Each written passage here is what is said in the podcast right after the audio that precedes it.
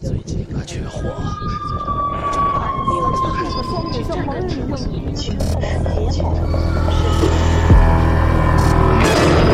我们寻找恐怖的代言人，我们寻找神秘的代言人，我们寻找鬼魅的代言人，我们寻找鬼语者。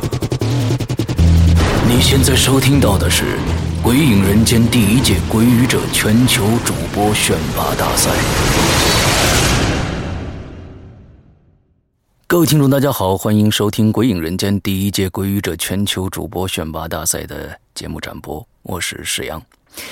呃，现在呢，我们鬼语者的初赛已经结束了。那我们将会在八月八日，在鬼影的各个公众平台，比如说微博、我们的 BBS，还有微信的公众平台等等等等这些地方呢，公布这个十位晋级复赛的参赛者的名单，呃，并留给十位晋级者一周的时间准备复赛的参赛故事。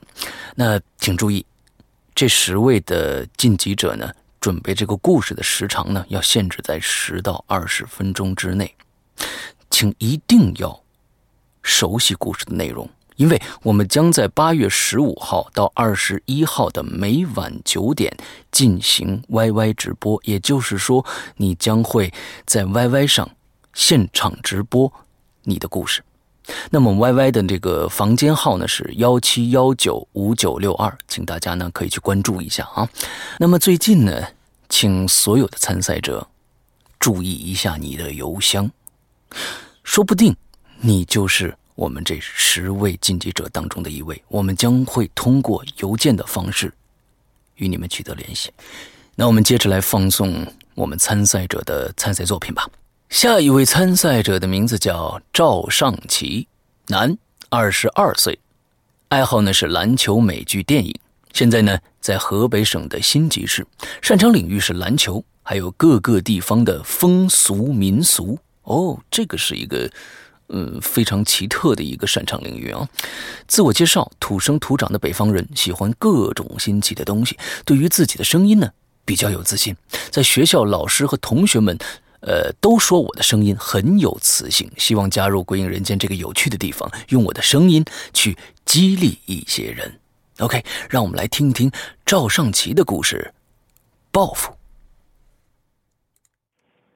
故事名：报复。播讲者：赵尚奇。某人去看推理剧，这个作家编的剧十分高明。如果观众漏掉一句台词，在真相大白之前，就不会猜出真正的凶手是谁。某人暗暗下决心，今天一定要认真观看，积极思考，提前猜对哪个人是凶手。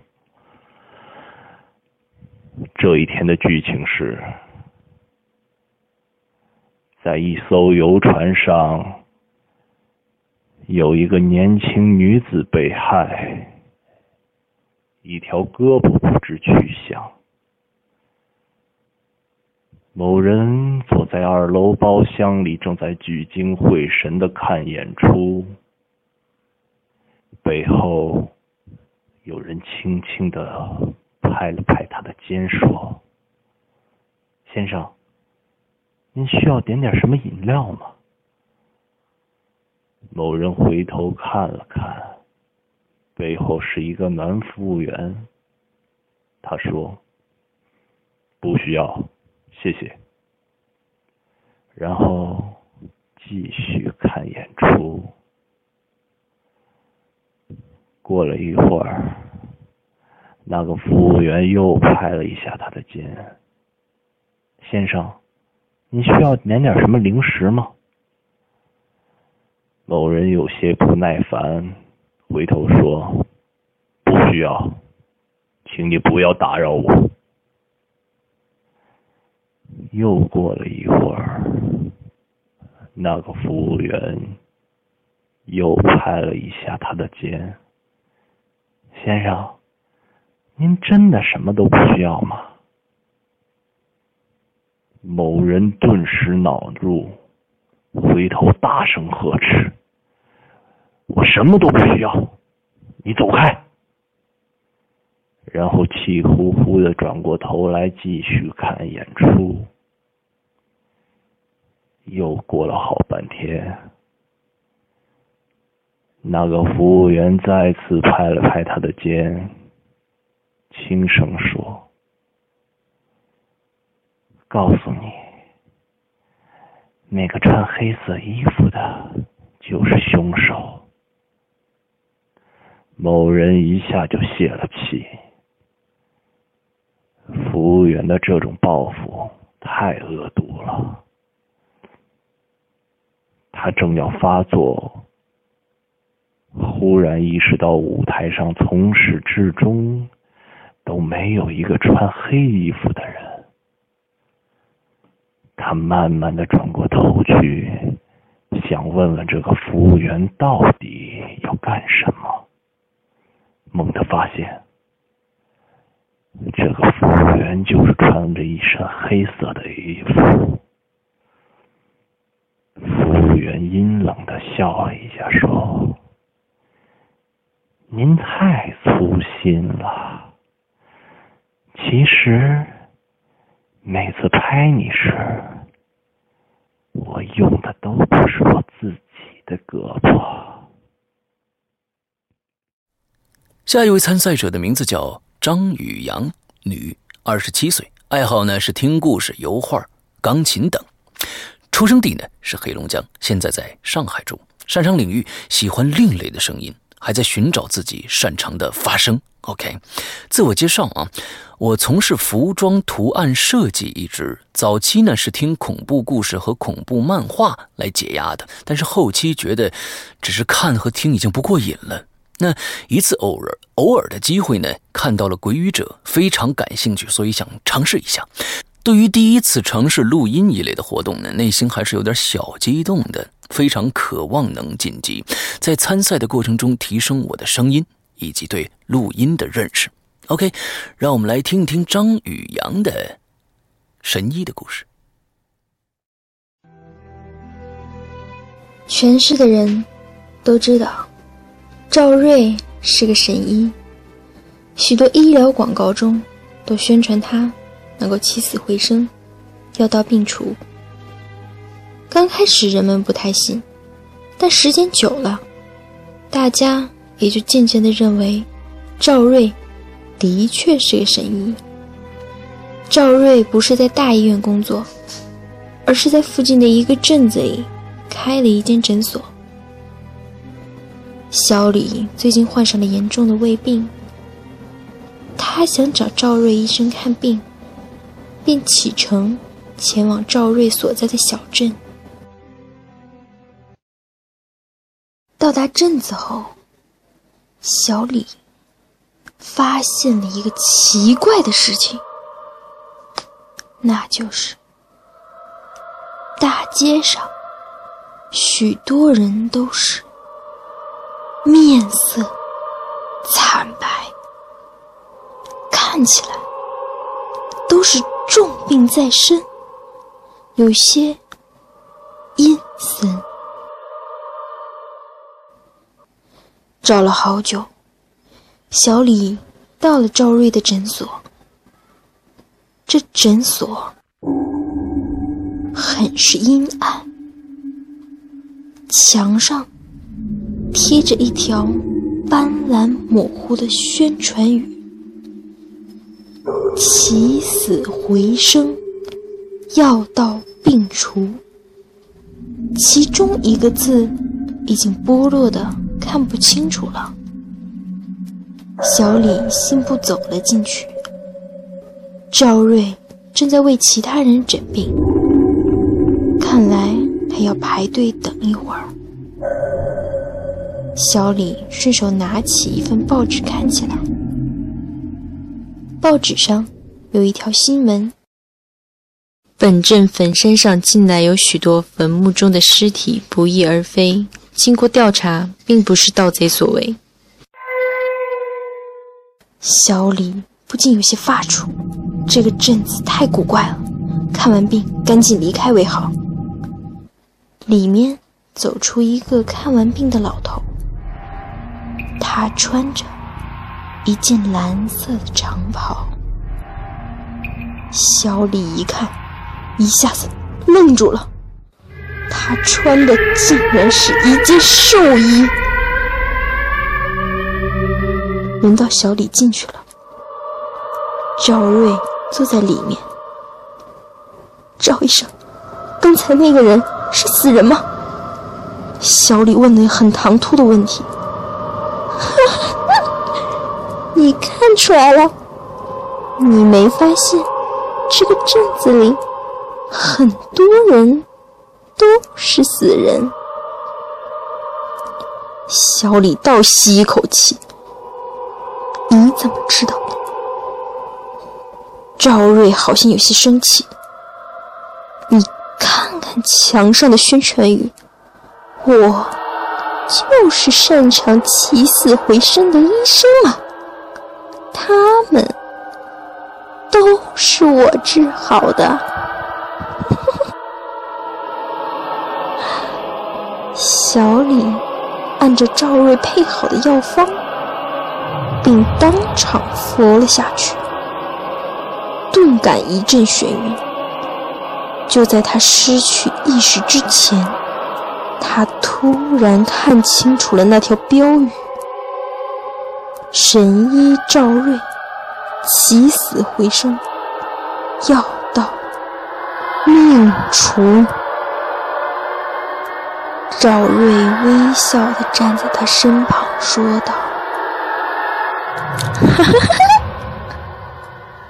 死人到我这儿变成活人，活人到我这儿，呵呵呵呵呵呵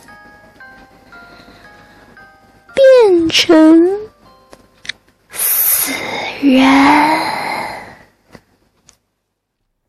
下一位参赛者的名字叫姚莹，女。二十九岁，爱好阅读、有声节目、宠物、画画、美食，现在在上海住，擅长领域呢是画画和活动组织啊。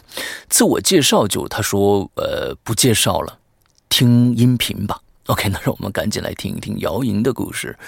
鼾声。故事八，鼾声。我比较恐惧鼾声。你有同感吗？在死寂的黑夜里，如果这鼾声是伪装的，那么肯定有一个人要倒霉；如果这鼾声不是伪装的，那么肯定有一个人蒙在鼓里。这天深夜，我隐隐听见窗外有鼾声，粗粗的，黏黏的。我住的是平房，夏天天热，窗子一直开着。最初我以为是错觉，听了好半天之后，我确认我并没有听错。于是我披上衣服，悄悄走了出去。来到了屋外，那鼾声似乎就在草丛里。难道有人醉卧草丛吗？我走进草丛，拨了拨，鼾声又远了一些。我嗅着声音朝前走去。鼾声似乎就在一棵树后，我轻手轻脚的走过去，树后什么都没有，声音又远了一些，好像在路边的下水道里。我来到了下水道前，蹲下身朝里听了听，声音似乎不在里面，又飘到了远处。这时候，我已经感觉到这个鬼怪的鼾声有些险恶了。最后，我被这鼾声牵引着，一步步走进了马路对面的一栋楼房。楼道里黑乎乎的，我跨进门，那鼾声更清晰了。难道是个流浪汉睡在了楼道里？我静静的听了一会儿，没错，鼾声就在这儿。我感觉它来自楼梯的旮旯里，于是我掏出手机。想借着屏幕的光看个究竟，没想到迎面看到一个高大的男人，他穿着一件白色睡衣，就站在离我一米远的楼梯上，闭着双眼，还在睡着。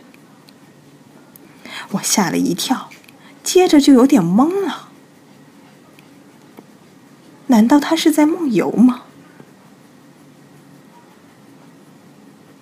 可是他并没有走下来，一直站在楼梯上睡着，似乎还很香甜。喂！我试探的叫了他一声，他没有反应，继续睡着。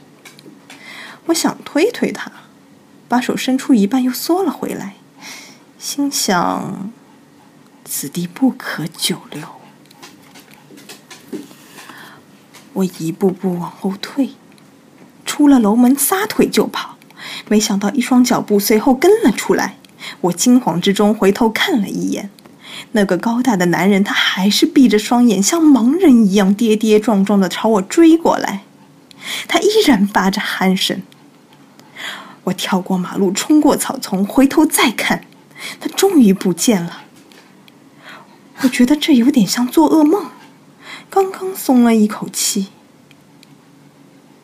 那鼾声却又一次响了起来，粗粗的、黏黏的。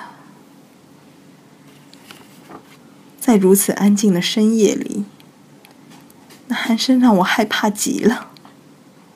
我仔细辨别了一下。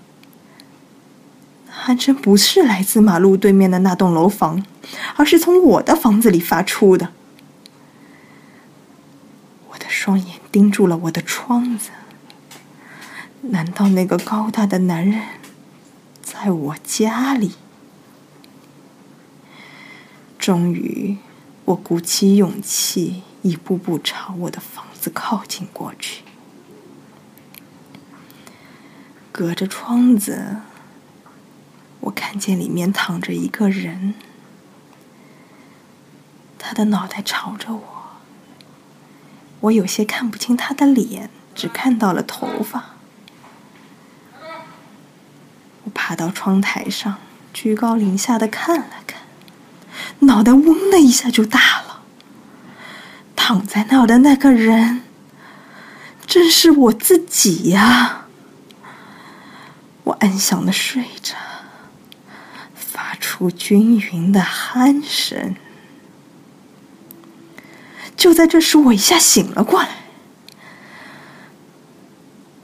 原来是一场噩梦。我边喘息边回味着刚才的噩梦，下意识的扬起脑袋朝外看了看。我全身顿时一哆嗦。就在那漆黑的窗外。个人站在窗台上，正惊恐的看着我。那个人正是我自己。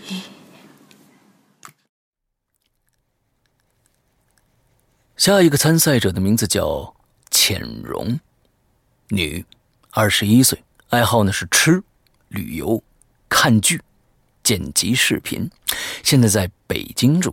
擅长领域呢是悲剧，OK，呃，我不大明白你的擅长领域为什么是悲剧啊？有时间的话，你可以给我讲一讲听。自我介绍呢是理科女一枚，但是自我感觉是文理综合啊。最近被朋友安利听了一些《鬼影人间》的故事，正好赶上报名结尾。呃，虽然自己并不是专业的，但是呢，还是想试一下。梦想总是要有的，万一见鬼了呢？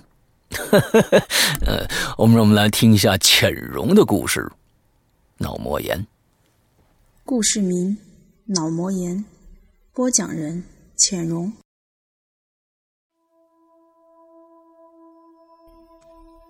张巡一个人去看电影，电影院里的人稀稀拉拉，只有十来个，还都是成双成对的，都藏在最后的包厢里，只露出头发。张巡在一片空椅子里选了一个中间位置坐下来，灯灭了，全场漆黑，开演的铃声骤然响起，像防空警报一样。今天上映的原来是一部恐怖电影，国外的。突然，一只手从后面搭在张巡的肩上，他哆嗦了一下，猛地朝前一倾身子，把那手甩开。谁？他清楚的记得，开演时身前身后都没有人，怎么突然冒出一只手呢？是我，一个女人轻轻的说。张巡回过头去，一张脸差点贴在他的脸上。老同学，我是维子，你不记得我了？他的手仍然搭在张巡的肩上。你，你怎么知道我坐在这里？你进来的时候，我在外面看见了你，就跟了进来。哦，你现在干什么呢？当大夫。哪个科？脑膜炎科。有有这个科吗？有，我们医院有。第一次听说，聊了几句，维子说：“医院里有患者等着我，我得走了，再见。”没等张巡回过神，他已经匆匆离去，消失在黑乎乎的电影院。电影结束之后，张巡给一个老同学打电话：“你记得初中时我们班有个维子吗？”今天我很蹊跷的遇到他了。对方说：“胡说，他死了。”张巡问：“他，他死了？怎么死的？”对方说：“脑膜炎。”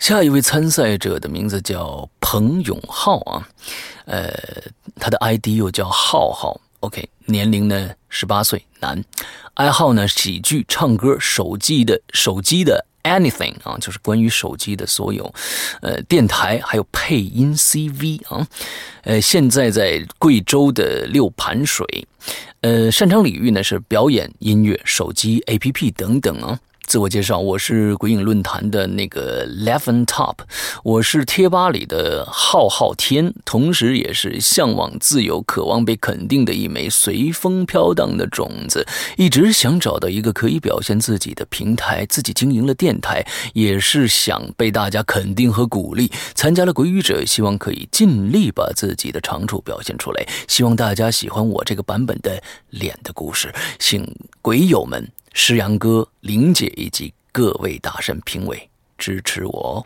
那我们赶紧来听听他的故事，脸吧。脸，播讲人浩浩。深夜，一个男人慢慢的走在漆黑的马路上。本来他想去抢劫，点都踩好了，可是他在半路上见到了一个年轻的女子，于是改变了计划。那个女子好像刚下夜班，一个人急匆匆的朝家走，前面是一片居民楼。男人跟上了她。男人有两个打算：第一，抢她的包；第二，如果环境僻静。在强奸他。那个女人似乎感觉到身后有人跟随，步子越来越快。男人也加快了脚步。女子穿过了那片居民楼，拐个弯儿，竟然不见了。男人追了过去，看到了一个黑乎乎的地下通道入口。他觉得机会来了，他顺着台阶跑下去，果然看到了那个女子的背影。通道里空荡荡的，亮着几盏昏黄的灯。女子的皮鞋发出咔嗒、咔嗒、咔嗒、咔嗒的声音。幸好男人穿的是布鞋，没有声音。男人轻轻的跑到她的背后，低声喝道：“站住！”那个年轻女子慢慢的停住。轻轻的问：“有事儿吗？”不过，女子并没有转过身来，依旧直僵僵的面朝前站着。他的背后是一根又黑又粗又长的大辫子，现在。这种辫子已经见不到了。男人感觉有点不对头，就说：“我能看看你的脸吗？”“可以呀。”女子嘴上这样说，却没有转过身来。男人想从她旁边绕到前面去，可是女子却跟着他转起来，始终用脊梁骨对着他。男人停下来，警觉的问：“你为什么不让我看你的脸？”那个女子后退了一步，贴近了他，低低的说：“你现在看到的就是我的脸。”男人像触了电一样，猛地后退了一步。女人的脸竟然是一根黑辫子。然而，他刚才一直在后退着走路。呆了片刻，男人发着抖说：“那……那你能让我看看你的后脑勺吗？”“可以呀。”那个女子说完，果然慢慢转过身来。哦！男人惊叫了一声，昏了过去。女人的后脑勺上，竟然是一张漂亮女人的脸。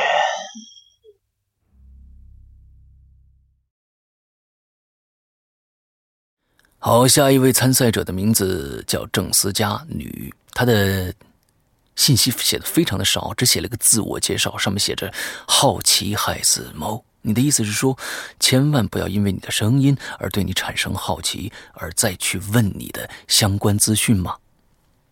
那 我的理解是这个样子啊。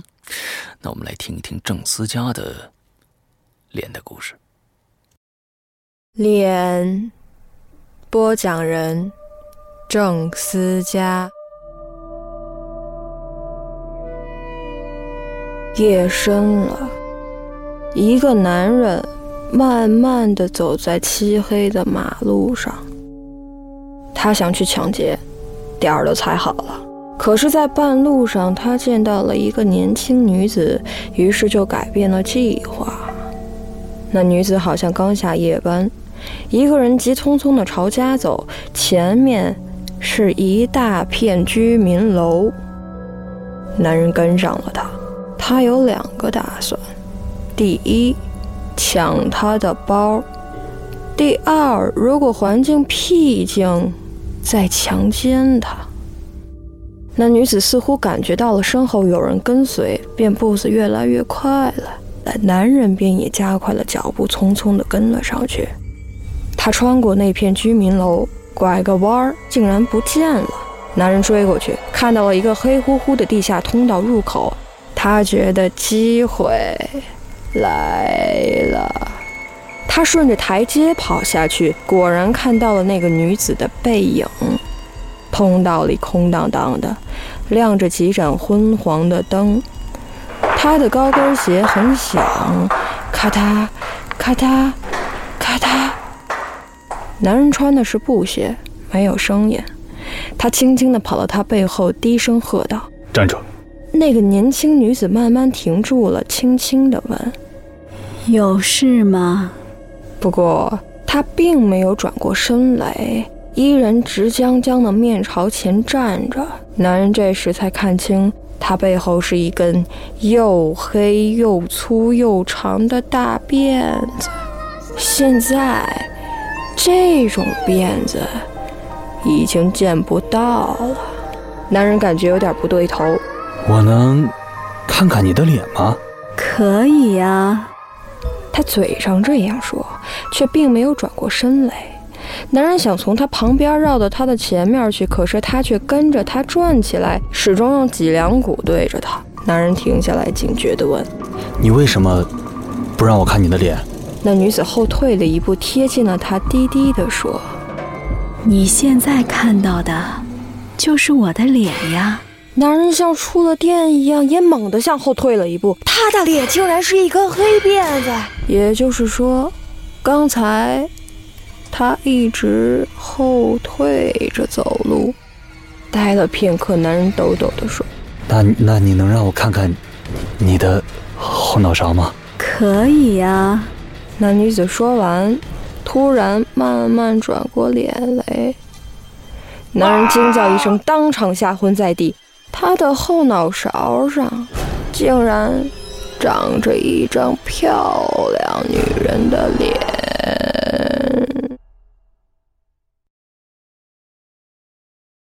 下一位参赛者的名字叫魏晨杰，性别男，年龄二十岁，爱好呢是听鬼故事、听音乐、玩电脑。现在在广东省的中山市。他说，由于用耳机录的效果并不好，但是说话的话还要挺沉稳的。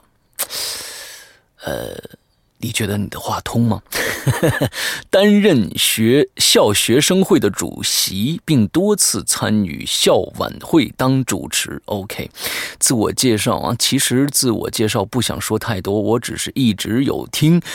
鬼影人间对主播讲的故事非常感兴趣，所以呢，我也抱着重在参与的态度试一试，自己用耳机录音给主播们听一听啊！我知道这次的机会很渺茫，但我也不会放过这个机会。想说的就这么多，没什么特别的。OK，让我们来听一听魏晨杰的研究的故事。《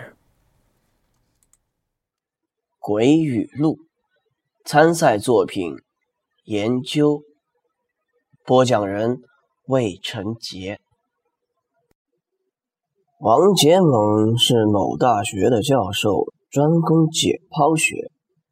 他对自己的专业深爱不悔，孜孜不倦。他最大的兴趣就是研究人体结构。他甚至很享受用刀子割开人体时的快感。可是王杰猛的这所大学是十分正规的学校。通过正规渠道弄来一具尸体，可谓十分不易。但是向上级申请的步骤就够让人头疼的。没有尸体，研究解剖、研究人体结构，那真是纸上谈兵啊！王杰猛为了提高自己的业务水平，不得不绞尽脑汁的去想办法，最终。联系上了一个专吃死人饭的不法团体，通过他们来搞尸体。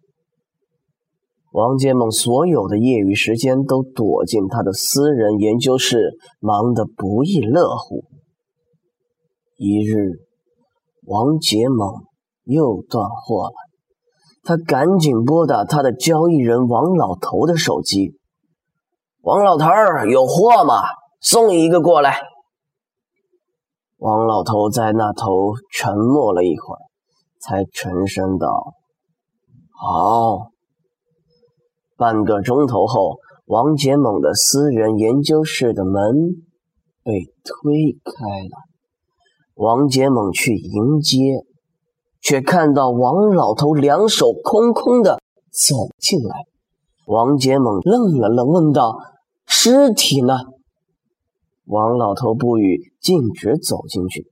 在王杰猛惊讶的目光中，他翻身躺在了解剖台上，对王杰猛笑了笑：“呵呵，最近缺货，你就拿我将就用一下吧，顺便帮我瞧瞧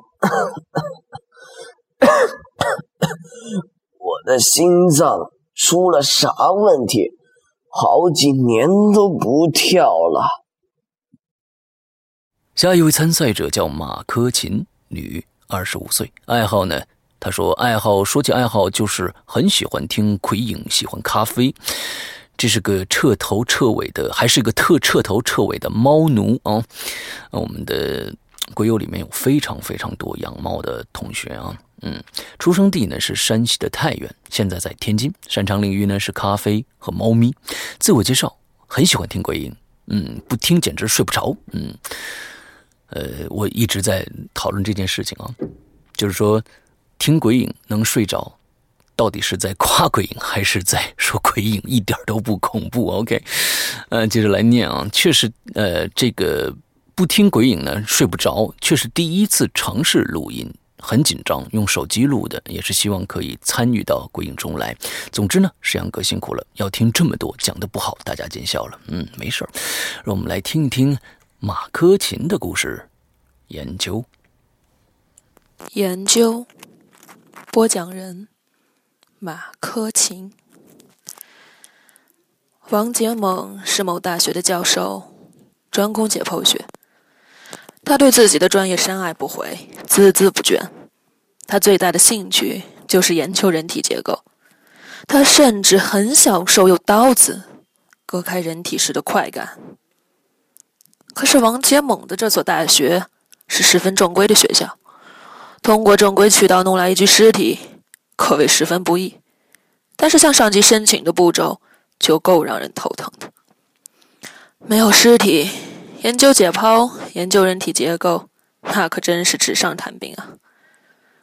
王杰猛为了提高自己的业务水平，不得不绞尽脑汁的去想办法，最终联系上了一个专吃死人饭的不法团体，通过他们来搞尸体。王杰猛所有的业余时间都躲进他的私人研究室，忙得不亦乐乎。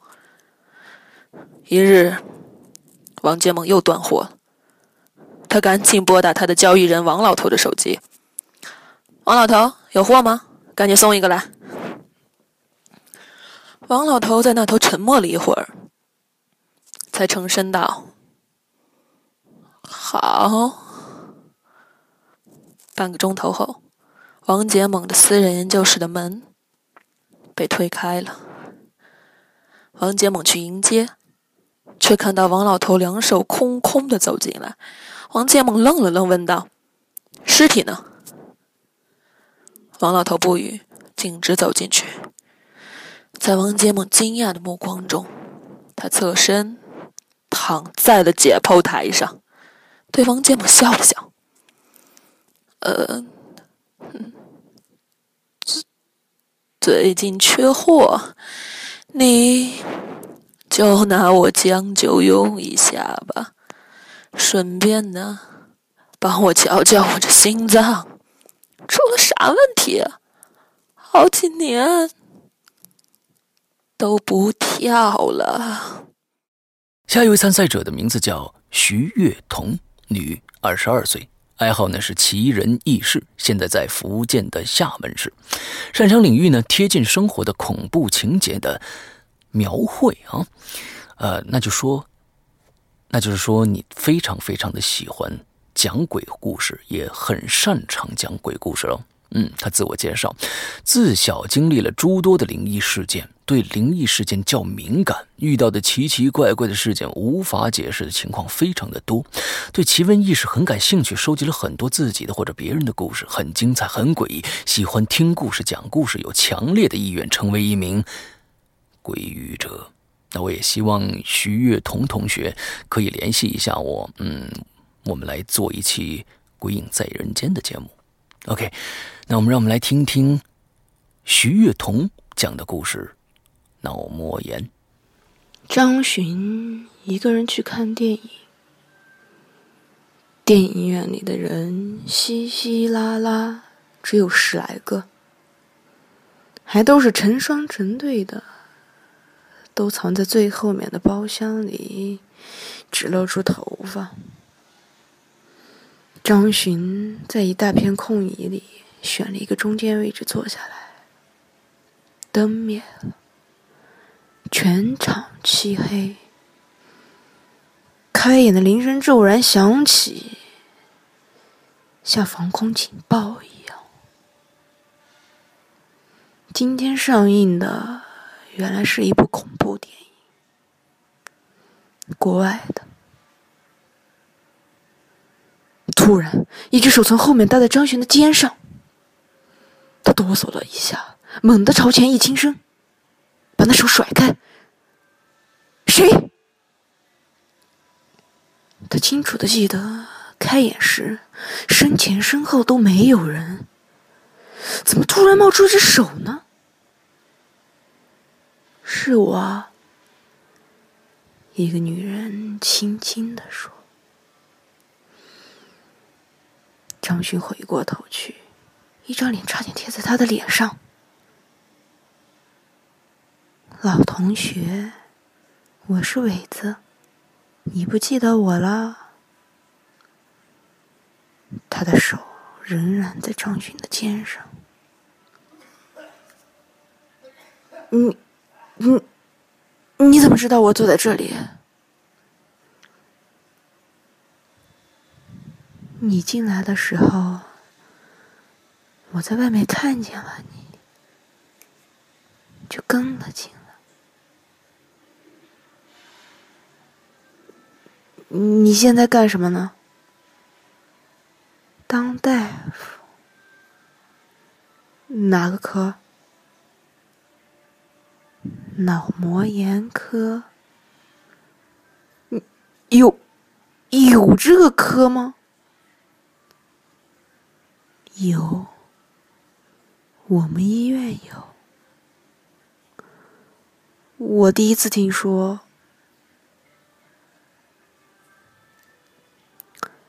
聊了几句，伟子说：“医院里有患者等着我，我得走了，再见。”没等张勋回过神，他已经匆匆离去。消失在黑乎乎的电影院里。电影结束后，张巡给一个老同学打电话：“你记得我们初中时，我们班有一个伟子吗？今天我很蹊跷的遇到他了。”对方说：“胡说，他死了。”张巡问：“他死了？怎么死的？”对方说：“脑膜炎。”下一位参赛者的名字叫大 F，女，二十多岁，嗯。爱好呢是挺多的，现在在北京住，呃，擅长领域鼓励我报名的家伙说我除了傻笑就没别的了。嗯，那鼓励你参赛那个人是谁呢？自我介绍一下，他说他是美游戏圈美术民工一枚。OK，哦，是做这个游戏的，相当于比如说三 D 建模啊什么之类的材质这样的一个工作，对吗？OK，让我们来听听大 F 的故事。脸，脸，大 F。深夜，一个男人慢慢的走在漆黑的马路上。本来他想去抢劫，点儿都踩好了，可是他在半路上见到了一个年轻女子，于是就改变了计划。那女子好像刚下夜班。一个人急匆匆朝家走，前面是一大片居民楼。男人跟上了他。他有两个打算：第一，抢他的包；第二，如果环境僻静，再强奸他。那女子似乎感觉到了身后有人跟随，步子越来越快。男人。也加快了脚步。他穿过那片居民楼，拐个弯儿，竟然不见了。男人追过去，看到一个黑乎乎的地下通道入口，他觉得机会来了。他顺着台阶跑下去，果然看到了那个女子的背影。通道里空荡荡的。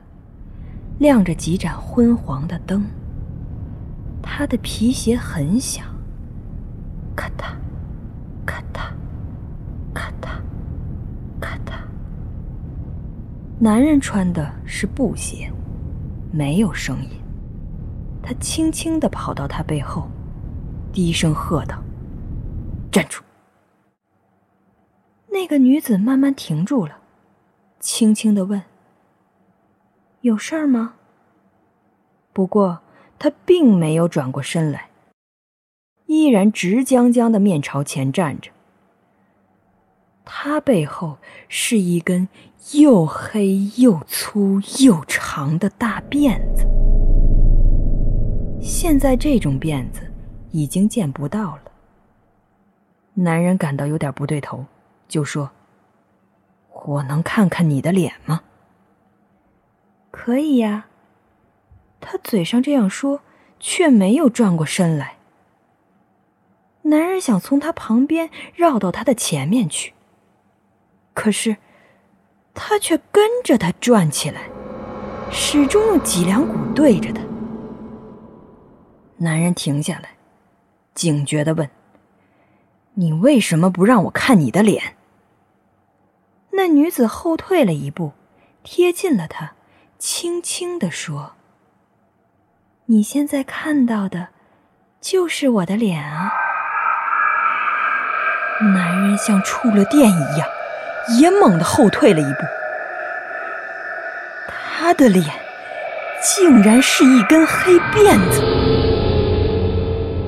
刚才，他一直在后退着走路。呆了片刻。男人抖抖地说：“那，那你能让我看看你的后脑勺吗？”可以呀。那女子说完，果然慢慢的转过身来。男人惊叫一声，当时吓昏在地。他的后脑勺上，竟然是一张漂亮的女人的脸。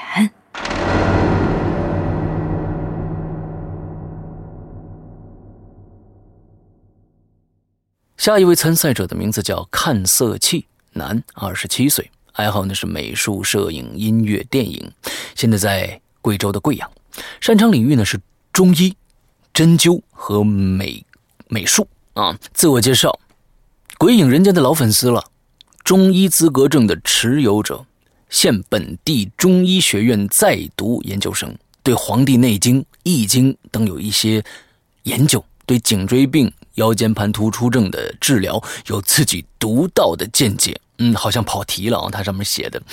呃，接着说，在鬼影人间贴吧一直潜水，偶尔冒泡，对音乐和电影感兴趣，特别喜欢和女生一起看恐怖片，谁不喜欢呢？对声音尤其敏感，能分辨电话另一头是我妈的声音还是我爸的声音，这叫对声音有非常的敏感吗？我也可以哦，嗯。从小呃小学起就担任这个校园小小主持人，主持过升旗仪式、各大晚会、呃各大扫墓等活动啊。大学期间曾经有两次获得校园辩论赛的冠军啊，被同学誉为中医学院最能吵架的人之一。嗯，唱歌非常好听，曾获得校园的十大歌手荣誉称号。对《鬼影人间》如痴如醉，失眠必听。听必失眠，嗯，这个这个我还是很喜欢的啊，嗯，还拉着女朋友一起听。（括号最近呢，因为最近几天家里有远房亲戚比较吵，所以录制的地点是在楼道里，回声较大，勿怪。）嗯，OK，让我们来听听看色气的故事。上下铺，上下铺，刘玲到城里打工，租了一间很小的房子。房东说：“有个女孩跟你一起住，可以吗？”刘玲说：“两个人共同承担房租，那更好。我没有太多的钱。”哎，他人呢？房东说：“他晚上回来。”房东离开之后，刘玲突然意识到，这房子里只有一张床。那个女孩回来睡哪里呢？于是他赶紧给房东打电话，告诉他房子里还缺一张床。房东诧异地说：“那房子里不是上下铺吗？”刘玲笑了笑说：“ 嗯，不是。”房东说：“明天我去看看。”哦，对了，睡下铺的人交三分之一的房租，睡上铺的人交三分之二的房租。你们哪个睡上面，哪个睡下面，要好好商量一下哦。放下电话之后，刘玲越想越奇怪，房东的这个说法毫无道理啊。天很快黑下来，刘玲一个人坐在房子里看书，等到半夜也不见那个女孩回来。他只好打开行李，铺在床上躺下了。就在他迷迷糊糊要进入梦乡的时候，隐约听见有人对他说：“姐姐，你睡上铺，你出三分之二房租啊。”他打个冷战，醒过来。上铺，想了想，他突然跳起来，打开灯，目光射向床下，床单垂下来，只露出一条黑乎乎的缝隙。他弯下腰，慢慢把床单掀开，下面赫然躺着一具女孩已经风干的尸体。下一位参赛者的名字叫堂弟啊，男，十九岁，爱好呢阅读和电影，出生地天津，擅长领域呢是科幻。自我介绍：大学生一名，喜欢听电台，爱好科幻文学。OK，让我们来听一听堂弟的故事。鼾声。故事名儿：鼾声。播讲人：堂弟。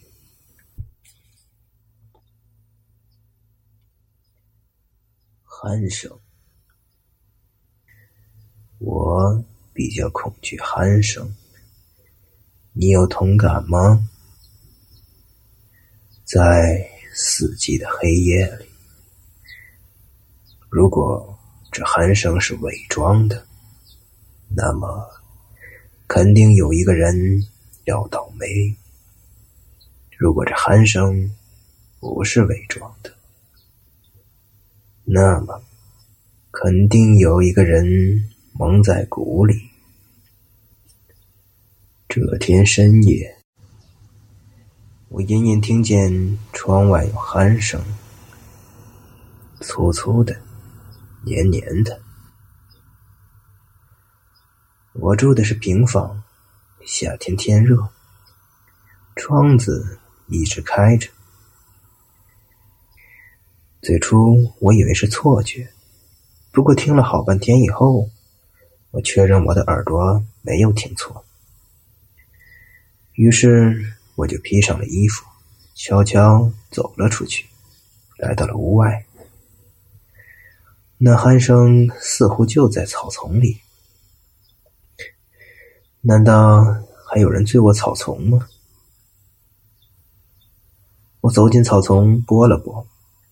那鼾声又远了一点我嗅着声音朝前走去，那鼾声似乎在一棵树后。我又轻手轻脚的走过去，那树后面什么也没有，声音又远了一点。这一次，好像在马路的下水道里。我又来到下水道面前，蹲在一个缺口前，朝里面仔细听了听。不过，那声音似乎不在里面，而是又飘到了远处。这时候，我已经感觉到这个鼾声，我已经感觉到这个鬼怪的鼾声有点险恶了。最后，我被这鼾声牵引着，一步步走进了马路对面的一栋楼房。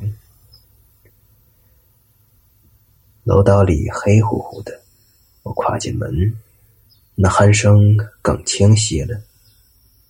难道是个流浪汉睡在楼道里了？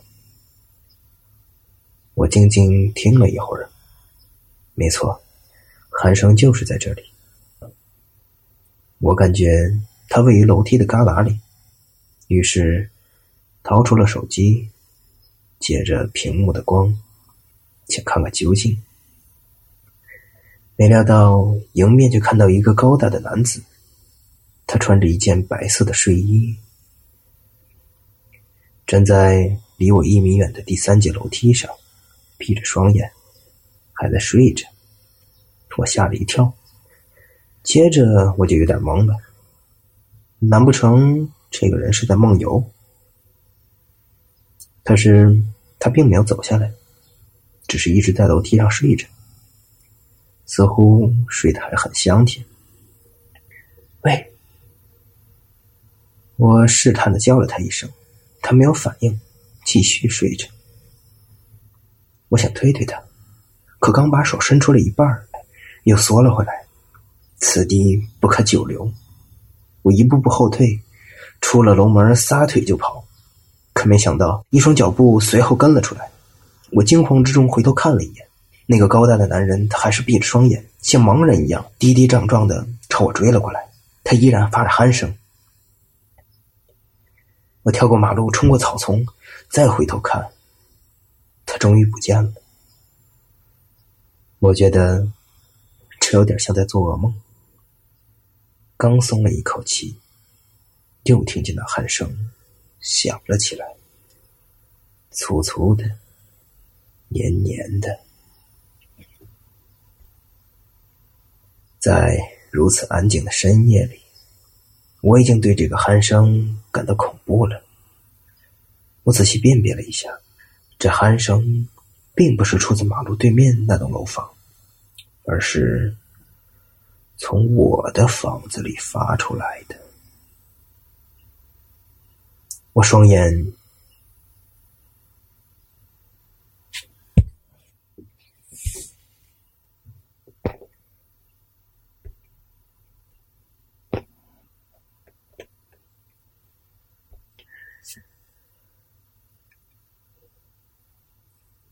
我的双眼盯住了我的窗子，我的双眼盯住了我的窗子。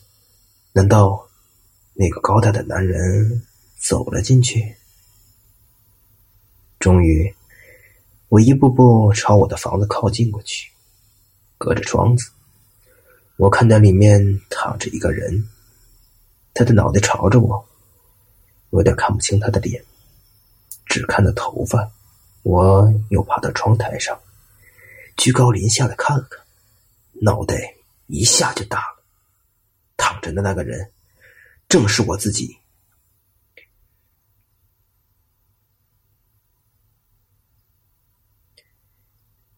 躺着的那个人，正是我自己呀！正是我自己呀！躺着的那个人，正是我自己呀！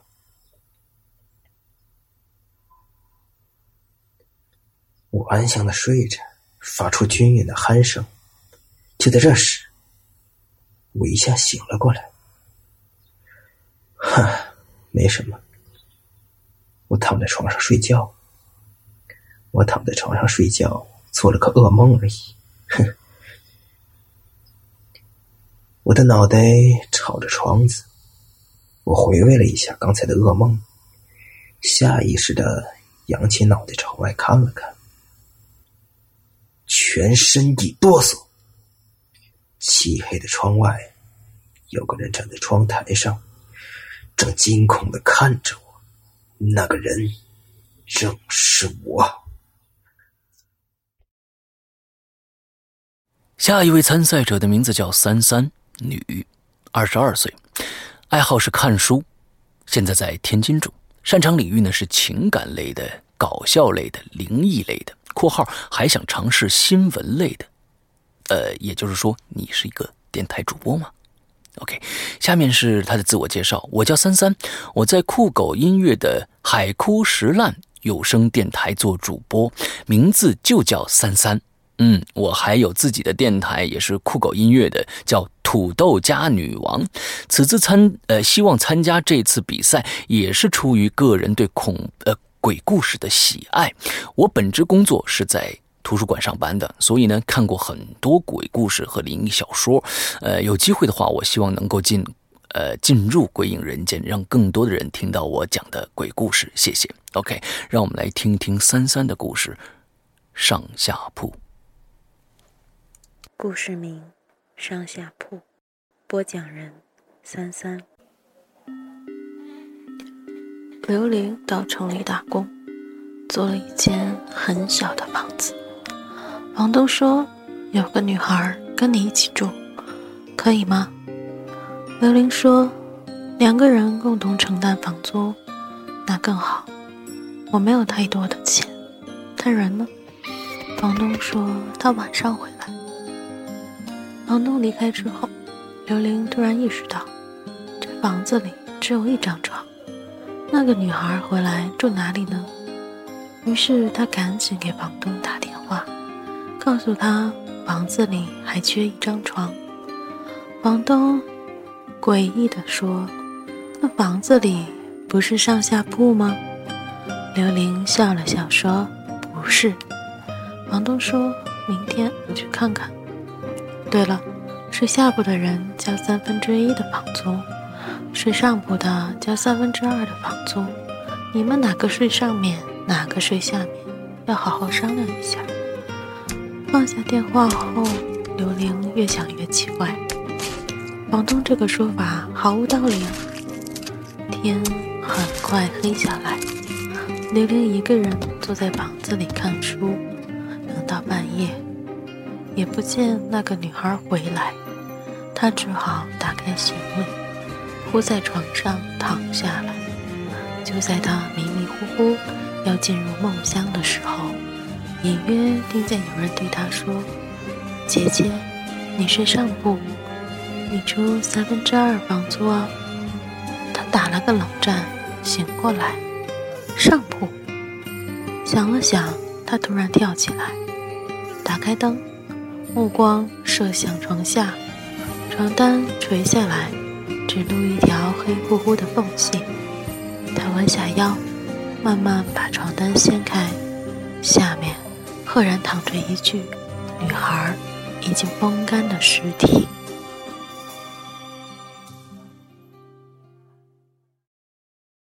下一个参赛者的名字叫崔荣威，男，二十岁，爱好音乐和舞蹈，现在在北京住，擅长领域呢是唱歌跳舞。自我介绍：我非常喜欢恐怖的事物啊，电影、小说、有声读物，特别是听完《鬼影人间》，我开始喜欢上朗读恐怖故事了。虽然我不是专业的，但我有一颗向往阅读者的心，真的很喜欢，很喜欢。我需要一个机会，OK。用你的实力来争取这这次机会吧。OK，让我们来听一听崔荣威的寒生的故事。故事名《鼾声》，播讲人崔荣威。我比较恐惧鼾声，你有同感吗？在死寂的黑夜里。如果这鼾声是伪装的，那么肯定有一个人要倒霉。如果这鼾声不是伪装的，那么肯定有一个人蒙在鼓里。这天深夜，我隐隐听见窗外有鼾声，粗粗的，黏黏的。我住的是平房，夏天天热，窗子一直开着。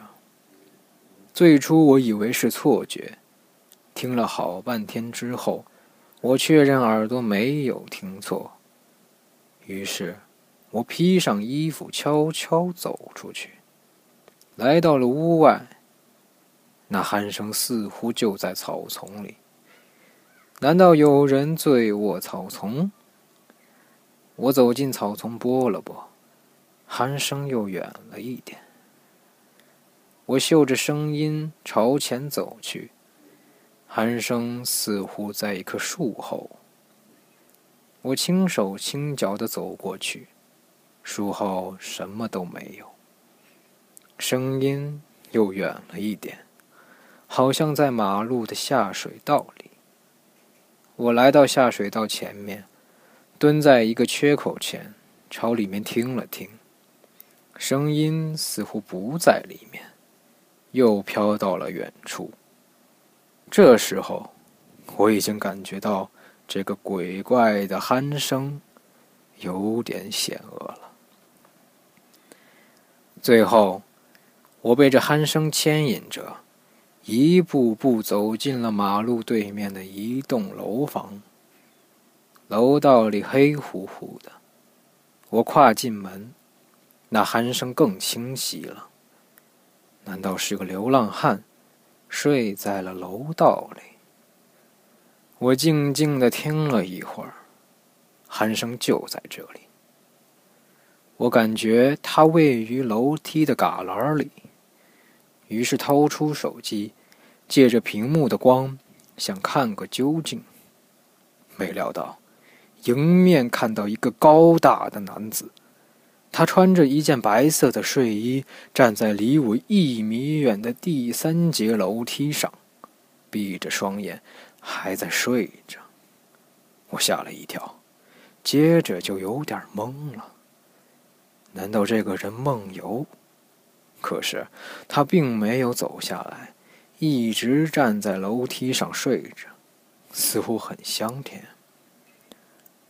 喂我试探的叫了他一声，他没有反应，继续睡着。我想推推他，把手伸出一半，又缩了回来。此地不可久留，我一步步后退，出了楼门，撒腿就跑。没想到，一双脚步随后跟了出来。我惊慌之中回头看了一眼，那个高大的男人还是闭着双眼，像盲人一样跌跌撞撞朝我追过来。他依然发着鼾声。我跳过马路，冲过草丛，再回头看，他终于不见了。我觉得这有点像做噩梦，刚刚松了一口气，又听见那鼾声响起来了，粗粗的，黏黏的。在如此安静的深夜里。我已经对这个鼾声感到恐怖了。我仔细辨别了一下，这鼾声不是出自马路对面的那栋楼房，而是从我房子里发出来的。我的双眼盯住了我的窗子，难道那个高大的男人走进去了？终于，我一步步朝我的房子靠近过去。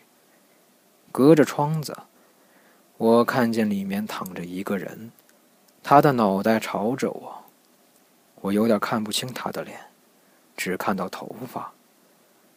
我爬到窗台上，居高临下看了看，脑袋一下就大了。躺着的那个人正是我自己啊！我安详的睡着，发出均匀的鼾声。就在这时，我一下醒过来。没什么，我躺在床上睡觉，做了一个噩梦。我的脑袋朝着窗子。我回味了一下刚才的噩梦，下意识的扬起脑袋，朝外看了看，全身一哆嗦。漆黑的窗外。有个人站在窗台上，正惊恐的看着我。那正是我。下一个参赛者的名字叫辅哥，女，二十五岁，爱好读书、看电影、聊天，出生地呢是北京，现居地呢是加拿大的哈密尔顿。擅长领域是装傻充愣讲故事自我介绍。大家好，我是福哥，我不是腐女哦。参加鬼语者只是想努力演绎出让大家自呃让大家喜欢的故事，请大家多多指教。说一个题外话，呃，在前不久呢，我曾经采访过福哥，我们通过这个 QQ 语音，他在加拿大，我在北京，做了一期《鬼影在人间》，他还有很多好玩的故事要讲给大家听。嗯，我们先来听听现在他讲的这个故事，《上下铺》。故事九，《上下铺》，播讲人：斧哥。刘玲到城里打工，租了一间很小的房子。房东说：“有个女孩跟你一起住，可以吗？”刘玲说：“两个人共同承担房租，那更好。”我并没有太多的钱，那个女孩人呢？房东说：“哦，她得晚上才回来呢。”房东离开之后，刘玲忽然意识到这屋里只有一张床呀。那个女孩要是回来了，住哪里呢？于是他赶紧给房东打电话，告诉他屋里还缺一张床。房东诧异的说：“哎。”那屋里不是上下铺吗？刘玲笑了笑说：“嗯，不是的。”房东说：“哦，明天我去看看。哦，对了，忘了跟你们说了，睡下铺的人要交三分之一的房租，睡上铺的人可是要交三分之二的房租。你们哪个睡上面，哪个睡下面？”可要好好的商量一下啊！放下电话之后，刘玲越想越奇怪，房东这个说法毫无道理呀。天很快黑下来，刘玲一个人坐在屋里看书，等到半夜也不见那个女孩回来，他只好打开行李，铺在床上躺下了。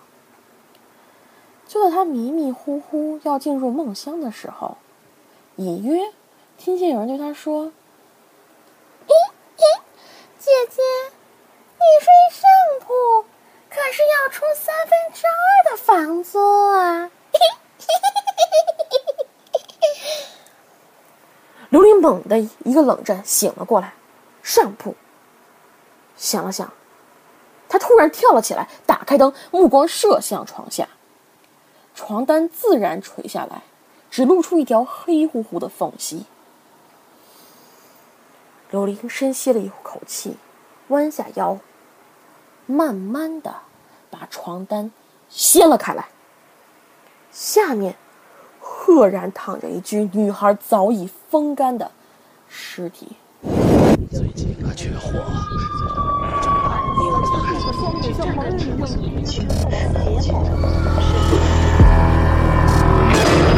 我们寻找恐怖的代言人，我们寻找神秘的代言人，我们寻找鬼魅的代言人，我们寻找鬼语者。你现在收听到的是《鬼影人间》第一届鬼语者全球主播选拔大赛。